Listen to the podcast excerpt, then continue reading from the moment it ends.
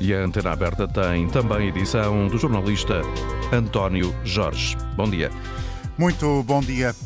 O controle das escolhas eh, para elementos do governo deve ser revelado hoje. Deve ser aprovado também esse mecanismo de controle prévio de governantes no Conselho de Ministros eh, de hoje.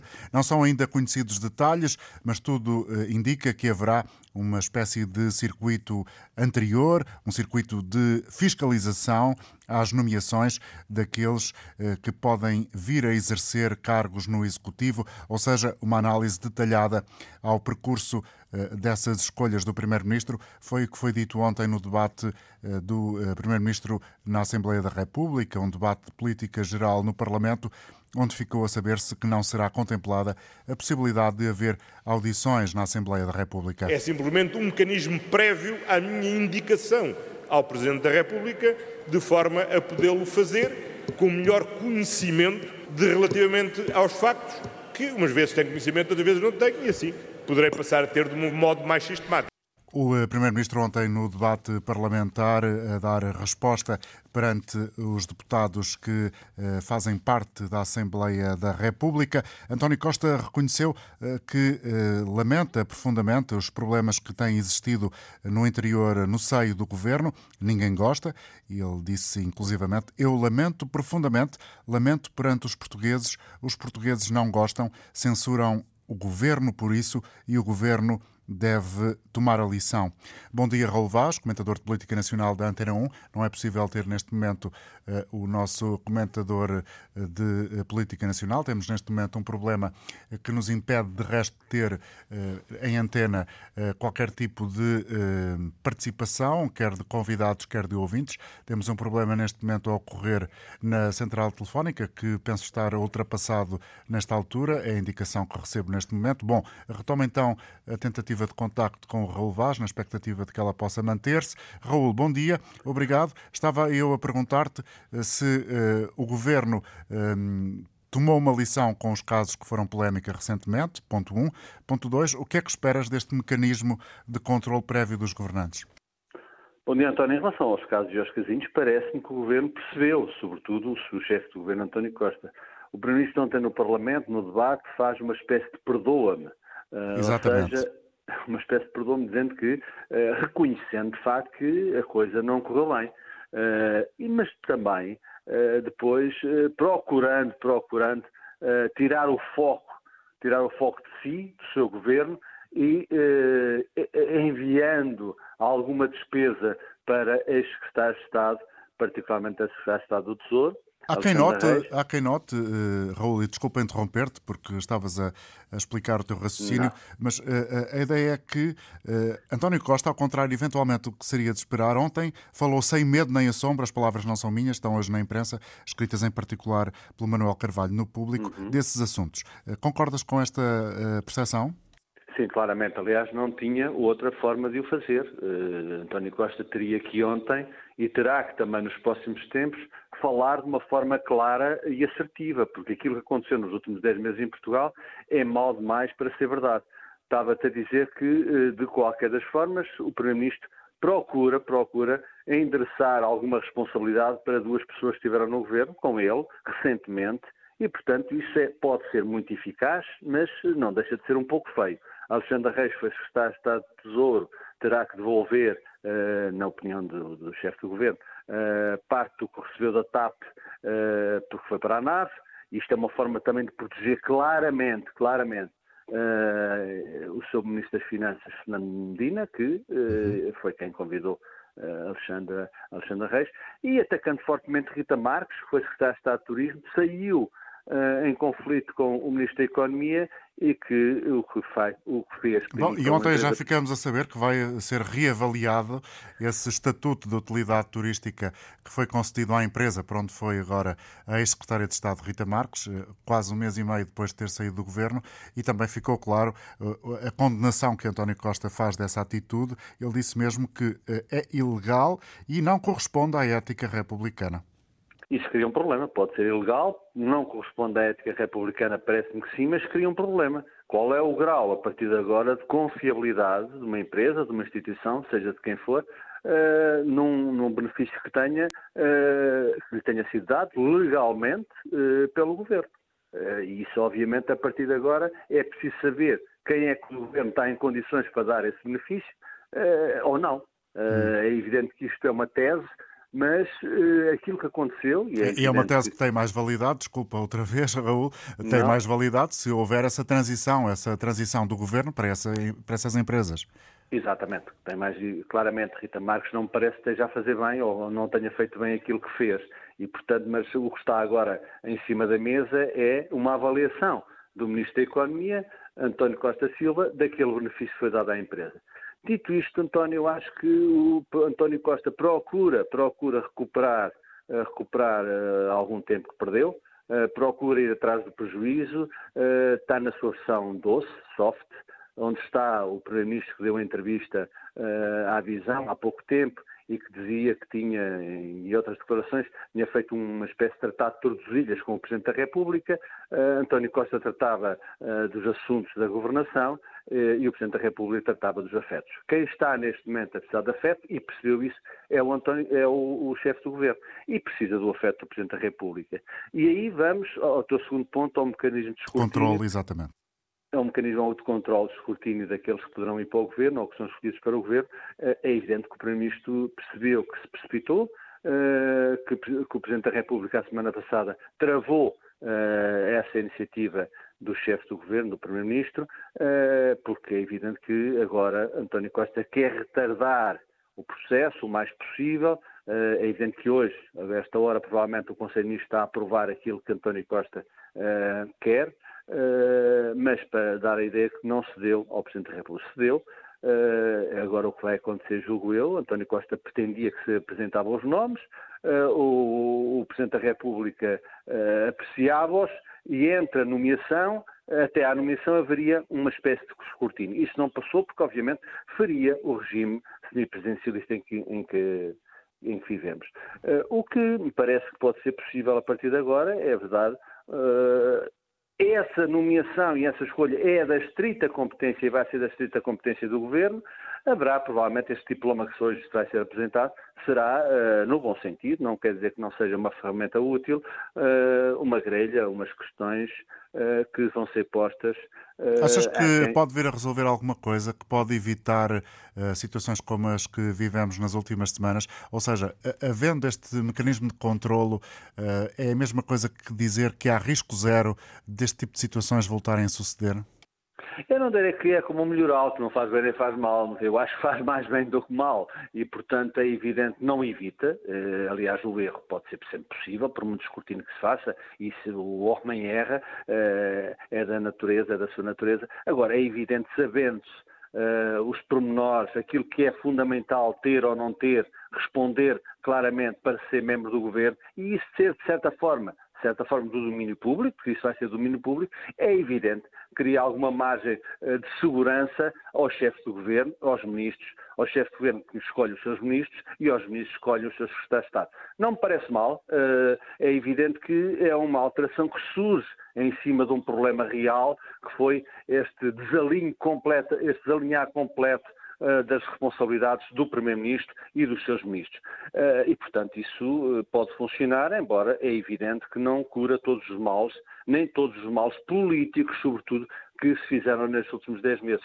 Repara, António, se me permites, sobre aquele que foi um erro claro pessoal e político do Primeiro-Ministro, uh, a sua escolha do Secretário de Estado adjunto Miguel Alves, não houve ontem uma palavra. Exatamente. Isso também não me pareceu bem, mas enfim, António Costa está atrás do prejuízo, eu acho que está a fazer bem, está a fazer aquilo que pode fazer, até salvaguardando, obviamente, aquilo que ele diz que são os interesses do Estado. E nesse sentido, para finalizar, se me permite, a questão da TAP que ontem foi aflorada no, no Parlamento, Uh, é uma questão gravíssima, na minha opinião. António Costa disse aquilo que uh, pode dizer e deve dizer. A TAP está num processo de venda e precisa de estabilidade, mas já há uma comissão de inquérito em funcionamento, ou vai haver, e pode-se temer o pior para a TAP. E isso, obviamente, também é que o António Costa, o Primeiro-Ministro, quer evitar. São certamente temas que motivarão uh, conversas uh, aqui na Antena Aberta contigo. Raul Vaz, obrigado pela participação nesta edição de hoje. O comentador de Política Nacional da Antena 1 a deixar aqui uma visão, uma análise àquilo que foi dito ontem durante o debate parlamentar com o Primeiro-Ministro na Assembleia da República. Vários casos foram uh, mencionados, sendo certo que António Costa deixou essa informação de que hoje no Conselho de Ministros vai ser aprovado esse novo código, esse mecanismo mais concreto concretamente de controlo para as nomeações eh, daqueles que venham a fazer parte de executivos depois dos escândalos eh, que envolveram duas secretárias de Estado e eh, também da demissão de Miguel Alves, que ontem não foi um nome referido durante as intervenções de António Costa, Primeiro-Ministro, na Assembleia da República. 11 horas 22 minutos na rádio segue a opinião de Nuno Figueiredo, que nos liga de Alfragide. Bom dia. É, muito bom dia. Eu ontem assisti, portanto, pela televisão, ao debate e de tudo o que assisti, uh, ficou uma sensação do seguinte: António Costa sabe que cada vez há mais novos partidos em Portugal e que maiorias absolutas provavelmente já não se voltam a repetir. Neste momento chegou a Portugal mais um partido, que é o Partido Novo, e ontem eu vi já uma pergunta por uma deputada do PCP em relação ao manifesto já deste Partido Novo, que é em relação a o Correia de Campos todos os dias encerrava um centro de saúde e vinha para a televisão fazer uma festa que tinha conseguido encerrar um centro de saúde mais. Neste momento, por exemplo, no centro de saúde da Buraca, num bairro com 150 mil famílias, só são dadas três consultas de dia e quem faz a triagem para se perceber quem tem direito a essas consultas é uma funcionária administrativa sem qualquer habilitação legal. Nuno, o que é que espera Portanto, então do mecanismo de controle prévio dos governantes, que está hoje, como tudo indica, a ser eh, aprovado em Conselho de Ministros? Acha que vai mudar alguma coisa, que vão ser evitados casos como aqueles que têm dominado a atualidade política e noticiosa nos últimos dias? Eu acho que teria de ser uma entidade neutra a fazer a filtragem dos currículos. Ou seja, para o governo é claro que é necessária uh, serem pessoas da confiança política. Mas é necessária uma filtragem aos currículos que deveria ser por uma entidade neutra e não o próprio governo a ir filtrar os currículos, porque aí vamos ter currículos maquilhados que, que, é o mais provável que vai acontecer. Se os currículos não fossem maquilhados, não andaríamos a assistir ao que andamos a assistir. Portanto, vamos continuar a assistir a comunicados à CMVM, em que a funcionária diz que se despediu, depois vem a empresa diz que afinal não foi ela que, que se despediu. Portanto, eu, no, no meu entendimento, deveria ser confiada a uma entidade neutra onde o governo não tivesse qualquer acesso isto na filtragem dos currículos. É claro que as candidaturas terão de ser pessoas da confiança política. Penso que, que é a pergunta que me colocou. Exatamente, deu a resposta. Muito obrigado, Nuno. Tenha um Muito bom obrigado, dia. Um bom Nuno dia, Figueiredo a falar-nos de Alfragide. Tenho agora a oportunidade e, como disse hoje, estamos com um problema uh, de comunicações uh, uh, com os nossos ouvintes e convidados. Portanto, peço desde já antecipadamente desculpa por qualquer falha que venha a notar-se de forma mais considerável neste programa de hoje. Eh, tenho agora a oportunidade, como dizia, de conversar com o professor eh, Pedro Silveira, professor de Ciência Política na Universidade da Beira Interior, autor eh, de estudos e livro sobre uh, o governo de Portugal. Bom dia, muito obrigado por estar connosco, Pedro Silveira. Muito bom dia. E a primeira pergunta é um pouco na sequência do que dizia o ouvinte anterior, ou seja, a propósito do mecanismo que uh, o governo se prepara para aprovar eh, a necessidade, dizia o ouvinte, de haver uma comissão neutra, independente, portanto, e que eh, não haja eh, aquilo que o ouvinte chamou maquilhagem dos percursos profissionais. Do seu ponto de vista, estes dois pontos são relevantes naquilo que pretende o governo de forma a travar, a diminuir o risco de situações semelhantes àquelas que vivemos nas últimas semanas com as secretárias de Estado? Na, na, verdade, neste momento, nós só, uh, só sabemos que o Primeiro-Ministro uh, vai propor um mecanismo formal externo. Uhum. Não sabemos ainda bem depois os moldes em que ele, em que ele, em que ele vai operar. Uh, eu, eu, na verdade, eu, eu acho que há, há, algumas vantagens em, de facto, ser um mecanismo formal, externo, como dizia o, o, o ouvinte, neu, mais neutro, uh, mas de, também não me parece que seria fundamental para ter um mecanismo que mitigasse uh, uh, escolhas mais adequadas para membros do governo. Ou seja, não parece que fosse fundamental que fosse um mecanismo formal externo ao governo. Teriam era que existir três ou quatro coisas uh, que claramente não, não têm existido. A primeira é a sensibilidade política e bom senso de quem é escolhido para informar uh, sobre o seu passado, porque na verdade muitas destas questões podem. Resolviam-se com o bom senso.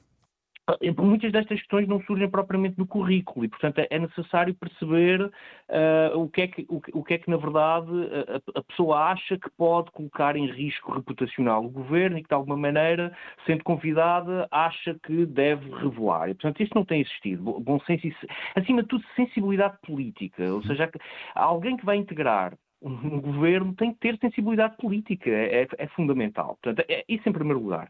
Depois a segunda questão, que é a sensibilidade política e bom senso de quem escolhe para perguntar. Do ministro, neste caso, face aos secretários de Estado, e do primeiro-ministro face aos ministros, para perguntar, para fazer as perguntas que se impõem neste, uh, nestes casos. E não existindo estas duas questões, dentro do próprio governo, poderia e deveria existir um controle uh, feito pelo centro do governo, ou seja, alguém muito próximo do primeiro-ministro. Quer dizer, na, na, prática já existe uma espécie de código de conduta, mas não há uma entidade supervisora dentro do governo, quem tem exercido esse papel de uma forma, não sei qual é a palavra que usaria para qualificar, mas será, eh, tem sido o primeiro-ministro.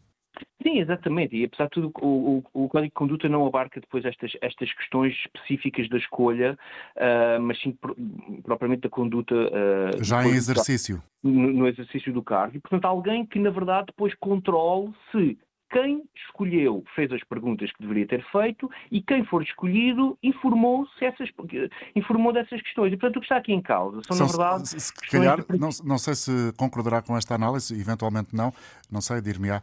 Uh, será sempre uma questão de caráter de quem é escolhido?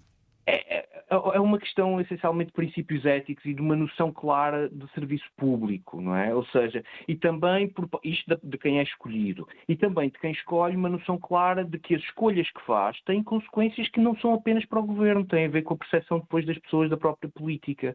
E há uma quarta questão que se junta a estas e que tem muito a ver com esta questão ética, no fundo, que está aqui subjacente, que é a necessidade de clarificação do primeiro-ministro sobre os critérios éticos que prevalecem na escolha e depois na avaliação dos governantes ao longo longo do mandato. Para, no fundo, depois não haver incoerências como tem existido, não, é apenas, não, não, foi, não, não foi apenas neste governo, Uh, de várias incoerências na avaliação de, de, de, de, questões éticas. Ou seja, esta questão também se aplica na escolha. Quais são os critérios do Primeiro-Ministro? O que é que um secretário de Estado, um ministro, para ser escolhido, não pode ter ou não pode ter feito? Uh, e isto é muito importante depois para também permitir um controle baseado nesse tipo de regras. E claro, essas regras, ah, mesmo sendo uma, uma autorregulação do governo, uh, implicam depois que depois os portugueses avaliarão se, são, se, se, este tipo de regras são suficientes, não foram aplicadas, etc.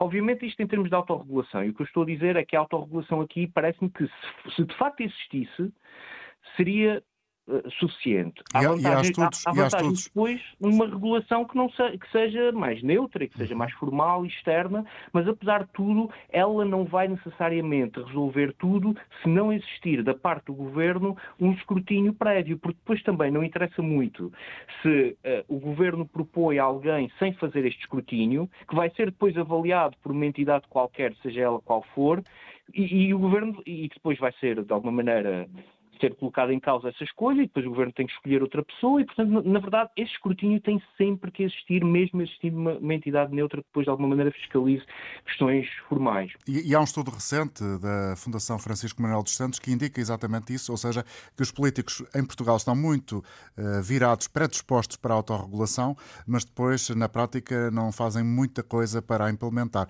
Deixe-me trazer aqui também, professor Pedro Silveira, a sua colega Patrícia Silva, da Universidade de Aveiro. Uh, bom dia, obrigado por estar connosco, também professora de Ciência Política. Do seu ponto de vista, o que é que pode adiantar este mecanismo de controle prévio dos governantes que o Primeiro-Ministro uh, anunciou, já uh, comunicou uma primeira versão que não foi aprovada, ao que tudo indica, pelo Marcelo Rebelo de Sousa, ou pelo menos não teve a sua anuência, pelo Presidente da República, e que essa nova versão estará a ser agora a, a ser aprovada, é o que sabemos, no, em Conselho de Ministros. Pois, uh, bom dia em primeiro lugar. Eu, eu acho que, como o Pedro disse e como já foi aqui comentado, nós ainda não sabemos os pormenores desta, deste, deste mecanismo que está aqui a ser pensado. A nossa expectativa é que venha a surgir aqui uma, uma estrutura formal que possa fazer esta fiscalização. Sabemos que é possível que não venha a envolver o Presidente pela, e, e os mecanismos e as possibilidades que nós podemos discuti-las adiante, creio.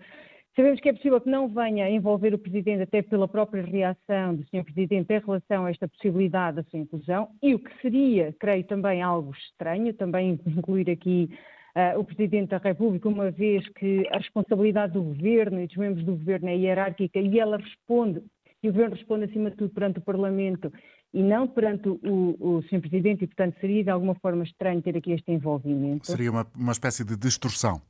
Seria, seria uma. Enfim, eu, eu, reconheço que em alguns, alguns sistemas, como no caso da França, por exemplo, esse, esse mecanismo pode existir, mas o presidente francês tem um outro tipo de competências Sim. que o presidente em Portugal não tem, desde logo porque até presida ao Conselho de Ministros e, portanto, pode, pode fazer essa, tem esta articulação muito mais clara com funções executivas.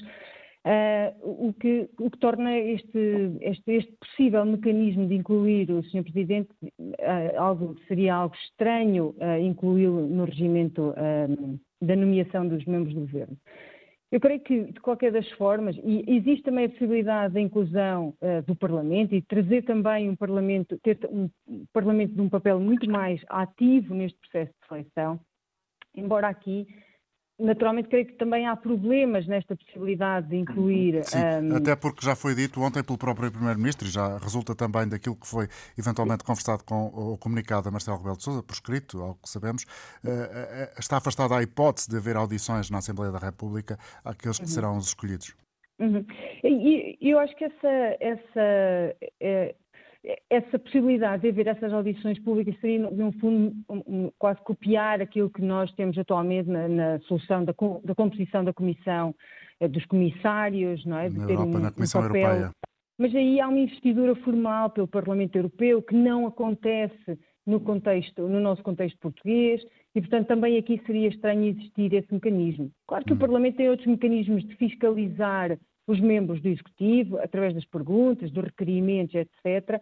Mas seria estranho e talvez até moroso ter este processo de, de escolha dos ministros, até pela rotação, muitas vezes, destes cargos, destes cargos é? Os ministros não têm necessariamente de cumprir o mandato dos quatro anos, há uma rotação também grande que pode não estar necessariamente associada a casos de incompatibilidade ou de impedimentos ou de, ou de corrupção ou de, de envolvimento em, em casos judiciais, pode ter a ver com o próprio perfil de carreiras, com motivações individuais, etc. E, portanto, isso geraria aqui uma, uma incumbência uma, adicional um e algum atraso grande, até sim. no processo. Professor Pedro Silveira, Mas eu queria, diga, diga, diga, não, só, Eu só ia fazer esta nota, que eu queria só deixar esta nota de que, apesar de tudo, embora esta, a possibilidade de, da existência de uma estrutura formal possa ser complexa, eu acho que ela é importante sobretudo porque um dos maiores problemas que nós temos nestes processos de seleção é o facto de existir, de alguma forma, um circuito fechado.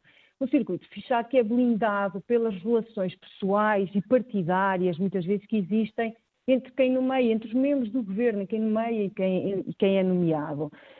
E quando existe esta ligação pessoal, estes laços pessoais e partidários, há muito menor capacidade para identificar conflitos de interesse Existe muito mais esta possibilidade de fechar os olhos a potenciais problemas que estas nomeações possam ter.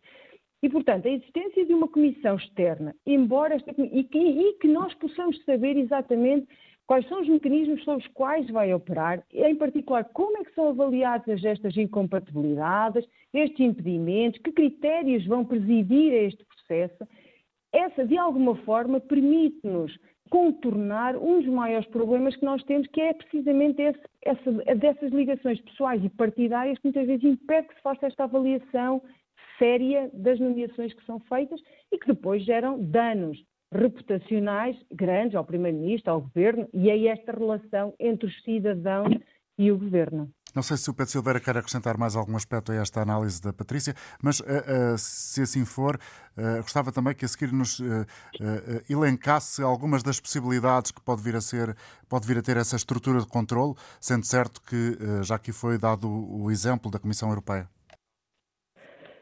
sim, eu, eu, eu parece-me que é, é de facto difícil um, ter, termos aqui uma solução. Bem, na verdade, o Primeiro-Ministro já, já, já, disse que não, que não, que não iria propor. Uh, eh, um, uh, eh, que o Parlamento pudesse ter também aqui um, aqui um papel. Eu acho que, apesar de tudo, existem várias desvantagens. A, a Patrícia já, já as elencou.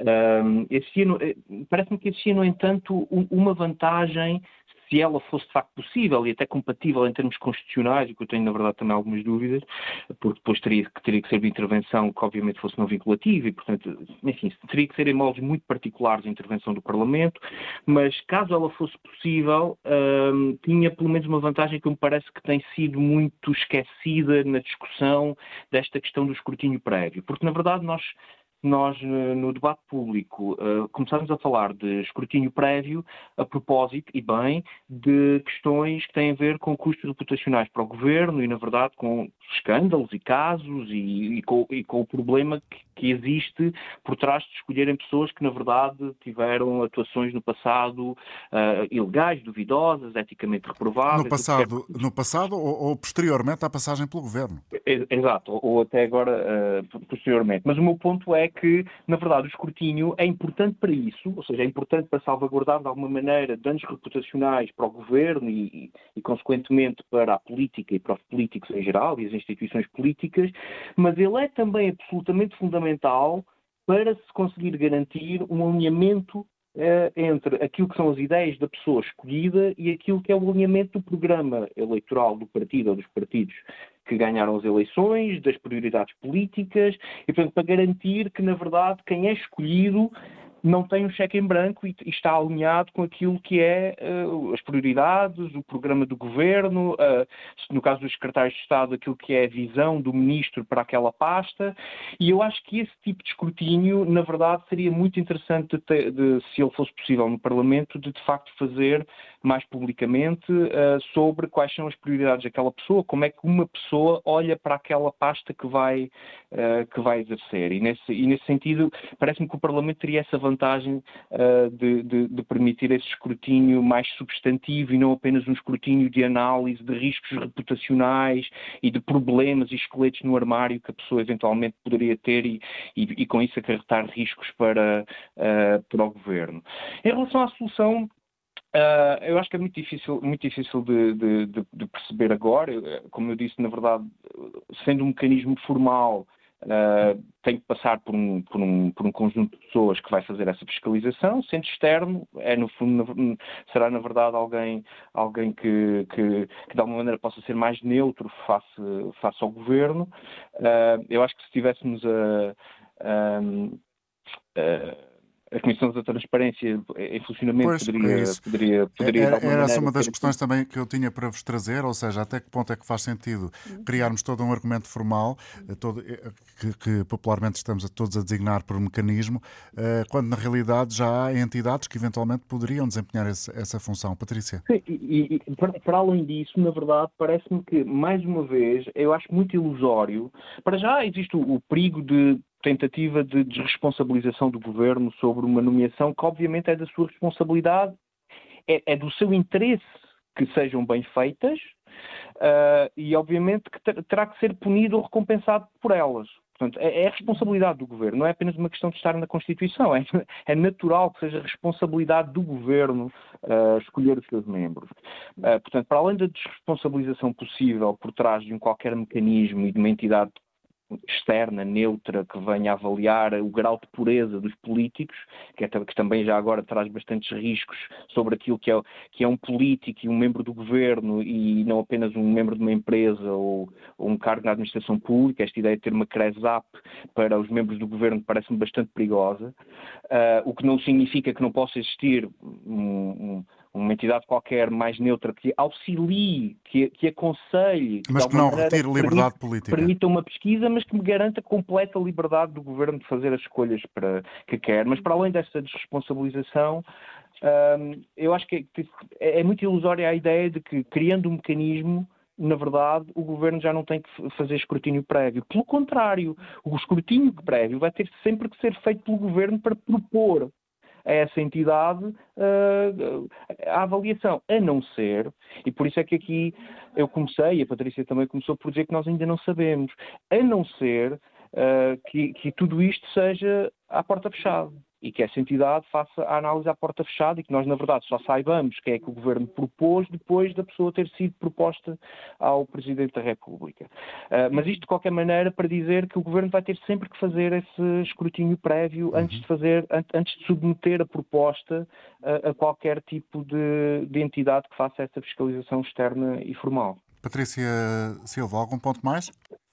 Eu, eu acho que, é, que, eh, na verdade, para além, naturalmente, que a escolha dos ministros e dos secretários de Estado está vinculada muitas vezes àquilo que é a direção do governo em termos de prioridades políticas. Eh, nós, até aí, naturalmente, tem de ser uma escolha do, do Executivo, é uma escolha do Primeiro-Ministro e nós não podemos criar regras também que, de alguma forma, permitam diluir essa responsabilidade porque é, em primeiro lugar, responsabilidade do Sr. Primeiro-Ministro selecionar governantes e depois assumir a responsabilidade ah, política também ah, pelas, pelas suas escolhas.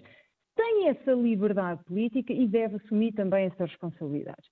Nós não nos podemos esquecer, e convém aqui também ter esta nota, que uma coisa é se conhecermos as prioridades e sabermos se aquela pessoa está ou não orientada, conhecedora e tem ou não o perfil para assumir a pasta, tendo em conta estas prioridades. Esse é um lado destas escolhas. O segundo lado, e é aquele que nos deve preocupar a todos, porque nos, em última análise pode lesar-nos a todos coletivamente, é o facto de muitas vezes estarmos também aqui a lidar com informação que é sensível, há necessidade de manter de alguma forma, porque no fundo tem de ser feito aqui o escrutínio não só do perfil político, perfil Mas também as questões da, da, personalidade e da privacidade. Exatamente, há aqui questões também de privacidade que devem ser mantidas em circuito fechado.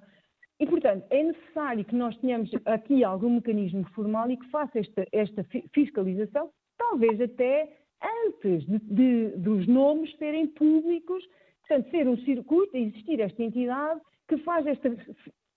esta em circuito fechado, sem publicidade. Este circuito fechado sem esta publicidade, porque há necessidade, há, creio que há necessidade dessa reserva, e no caso do perfil não estar preparado para, para assumir funções, então nem sequer o nome, se, o nome nem, não deve ser sequer uh, colocado em cima da mesa. Há inúmeras, não há muitas soluções de entidades externas pela Europa. Aliás, o, o que mencionou há pouco do estudo da integridade, ética e integridade na política, que foi uh, que conhecemos há pouco tempo, revela precisamente isso. Nós não temos, na verdade, muitas experiências na Europa da de, existência destas. Há três entidades. países paradigma nesta matéria: Lituânia, Áustria e Luxemburgo. Também, no caso, a, a, Croácia, por exemplo, a Croácia ou a Dinamarca, que na verdade aquilo que têm são os serviços de inteligência a fazer essa fiscalização prévia. Podemos também ter soluções, pode surgir a solução de um membro do governo, como o Pedro também já disse, o membro do governo mais próximo do Sr. Primeiro-Ministro fazer esse escrutínio e, ao longo de todo o mandato, ir fazendo esse escrutínio, não é? Porque Há naturalmente também, embora possam ter à entrada o perfil uh, pretendido e cumprir todos os requisitos, há desvios que podem também acontecer e é importante que se mantenha também esse controle durante o exercício de cargos. cargos. Na França temos também uh, entidades de transparência uh, que podem fazer também este, este circuito e, portanto, eu creio é que é importante nós salvaguardarmos estas duas dinâmicas. Por um lado, a pasta, a, a relação e a responsividade em relação à pasta e à, estrutura e às prioridades políticas do governo, mas também salvaguardar a reserva, eh, naturalmente, de, de, das matérias sensíveis que muitas vezes são tratadas por estas comissões, que tem de ser feito este escrutínio antes sequer dos nomes serem publicamente conhecidos para se garantir não só a legalidade, mas a existência de a inexistência, aliás, de impedimentos e de qualquer bloqueio à, à nomeação uh, destes indivíduos. Não só, eu há pouco referi esta questão da, dos, dos custos reputacionais, que nos levam enquanto democracia, porque minam a relação que os cidadãos têm com as estruturas representativas, eu acho que isso é, é perigoso para qualquer democracia, mas sobretudo também porque, nos, porque podem, em última análise, usar-nos também do ponto de vista financeiro, e com, porque os recursos são escassos e no contexto que vivemos necessitamos naturalmente de alocar esses recursos para aquilo que são as necessidades dos portugueses e, portanto, temos de garantir também que existe esta, esta boa gestão da coisa pública. Muito obrigado, Patrícia Silva, professora de Ciência Política na Universidade de Aveiro. Agradeço-lhe ter estado connosco. Antes de me despedir de Pedro Silveira, uma última questão para si, Pedro, também professor de Ciência Política na Universidade da Beira Interior. A SEDES, a Associação de Desenvolvimento Económico e Social, no início desta semana, pronunciou-se também sobre esta matéria e há na proposta que eh, trouxe para o público a ideia de uma Câmara Alta Parlamentar. Importa-se de uh, tentar explicar o que é que esta ideia, em que é que esta ideia consiste para que o nosso auditório possa entender? Uh, eu, julgo que a, a sede ainda não desenvolveu propriamente, propriamente Sim, a ideia. Uh, uma palavra final. Exatamente, ainda estão, ainda estão a um, a suscitar o debate, digamos. A, a, suscitar o debate sobre, sobre esta questão, mas é no fundo a utilização de uma, de uma, de uma Câmara Alta que possa, ou seja, de uma segunda Câmara de Parlamento que possa que possa, que possa fazê-lo. Um, enfim, isso, isso, isso existe no, noutros países. De qualquer maneira, a questão, a questão surge com, uh, se for uma Câmara, uma câmara Alta parlamentar, isso implica uma revisão constitucional, implica ter, ter isso em conta. Eu não sei se seria propriamente a solução mais uh, viável. ideal neste caso, mas de qualquer maneira gostaria de ver uh, a proposta propriamente da, da SEDES, que me parece ainda está muito, muito no início. Incipiente, está, está mesmo, está, está a convocar, digamos, a, a, a, reflexão sobre esta, estas matérias. Do seu ponto de vista, e, e, e um, aproveitando este momento em que o país está a discutir isto, um, podemos ficar só apenas por uma formalidade anunciada uh, aos, aos eleitores, aos portugueses, e depois uh, ficarmos por, por isso mesmo e nada mais acontecer? Corremos esse risco? Uh, corremos esse risco, porque na verdade já tivemos, já tivemos outras situações uh, relacionadas com questões de ética e integridade, onde na verdade um, a vontade política parece ser muito pouca, uh, ou seja, os princípios parecem estar lá, existe alguma dinâmica inicial, mas na verdade acaba depois por, por haver muito poucos resultados. Por se ir esboroando ao longo do tempo a própria ideia.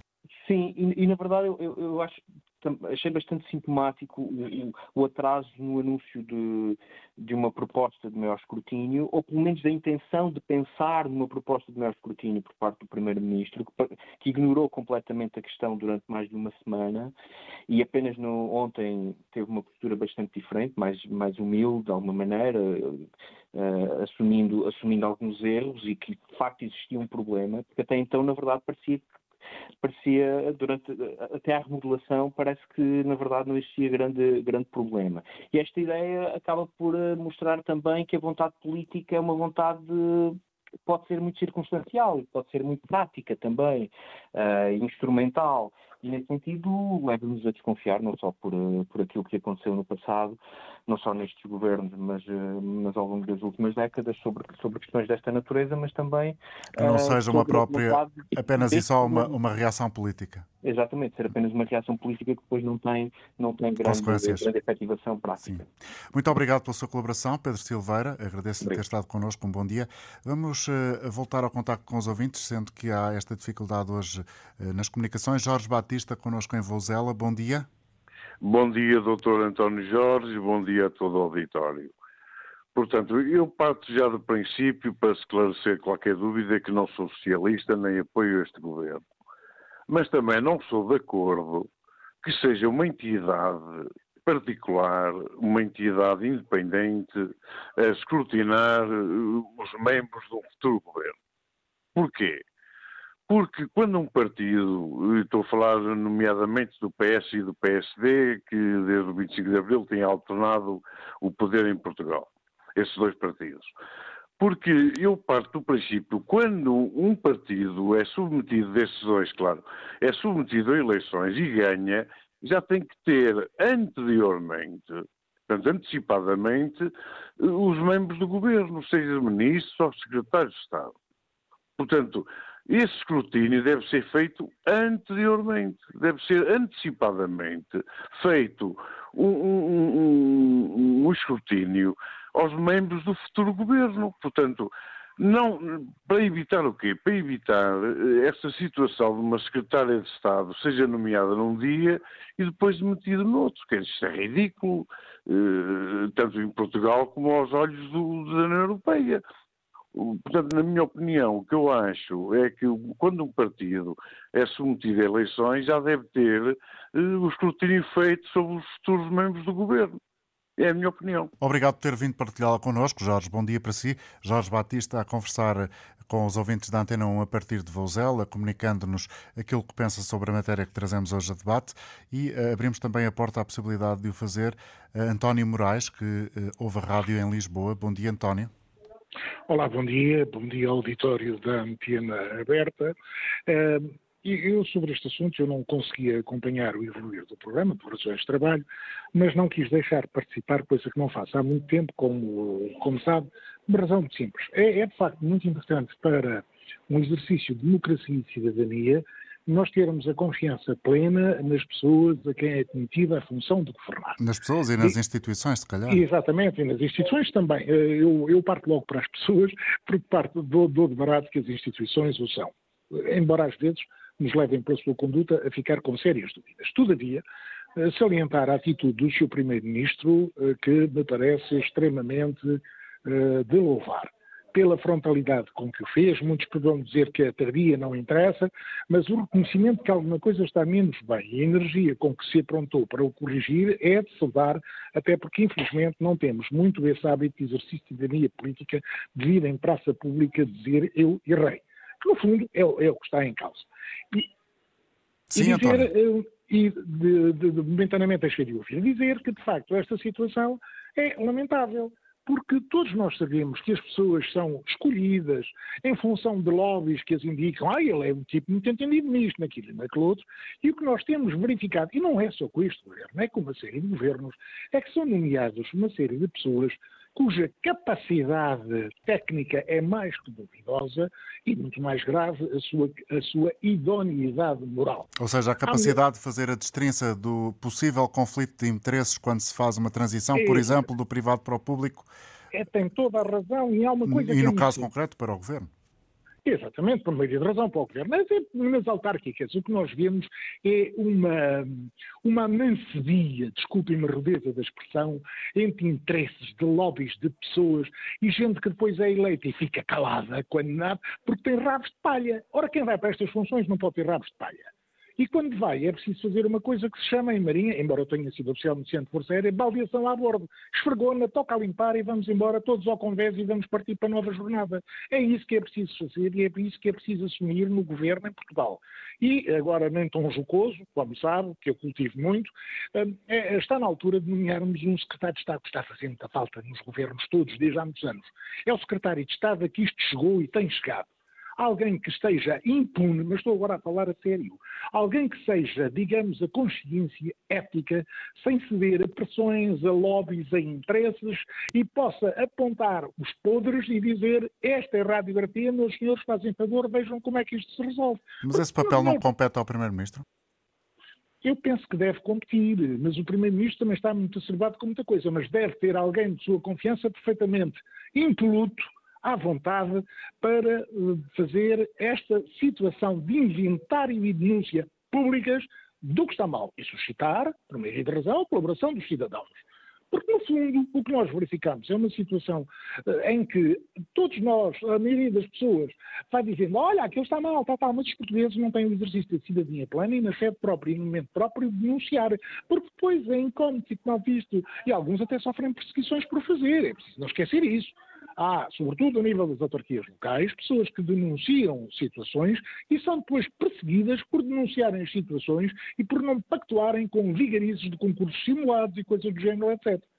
E, portanto, estamos numa altura em que a maturidade da sociedade política portuguesa de anos que envolvidos que são, obriga a que haja um redobrar de consciência ética e republicana, e muito bem, até que, enfim, se lembraram que os ideais republicanos são os de servir o país, servir a pátria, é uma conjugação, eu fui professor português durante alguns anos também, é servir e não servir-se. Porque esta gente só conjuga o verbo servir na peripática. Servem-se, mas não servem. Obrigado, António. António Moraes, eh, connosco a partir de Lisboa. E agora eh, vamos até Coimbra para trazer aqui a voz, eh, julgo que é possível, de António Gonçalves. Bom dia. Viva, António Jorge. As pessoas têm direito à indignação. Portanto, é muito complicado, de facto, para um governo de maioria absoluta que, num curto espaço de tempo, de facto, tivesse tanto fizesse tantas asneiras. De qualquer das maneiras, eu deduzo que o António Costa é indivíduo suficientemente inteligente para retificar estas situações. Mas tem que ser retificada. Não pode ser de qualquer maneira. Uh, voltar aos mesmos sistemas não vale a pena.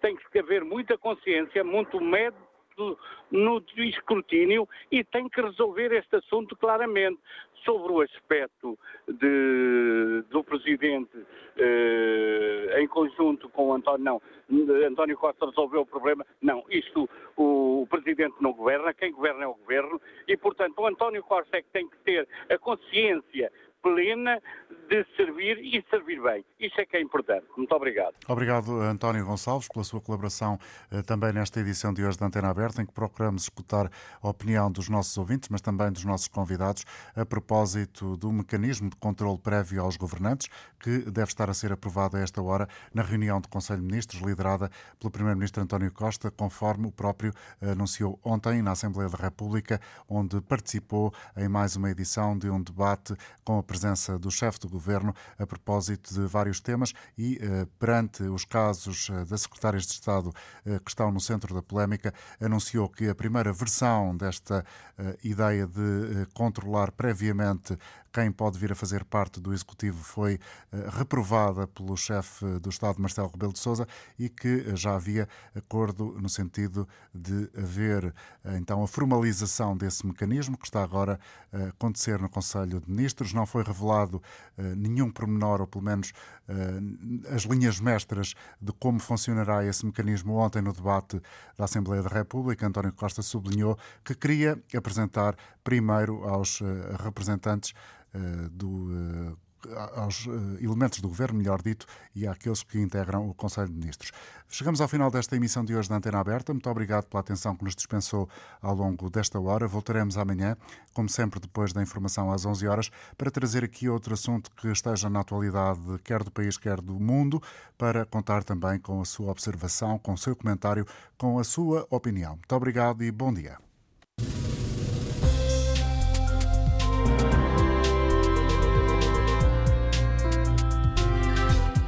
Antena Aberta teve edição do jornalista Antena 1 António Jorge. Liga aos factos e às notícias, às pessoas e aos protagonistas. Ligue à Antena 1.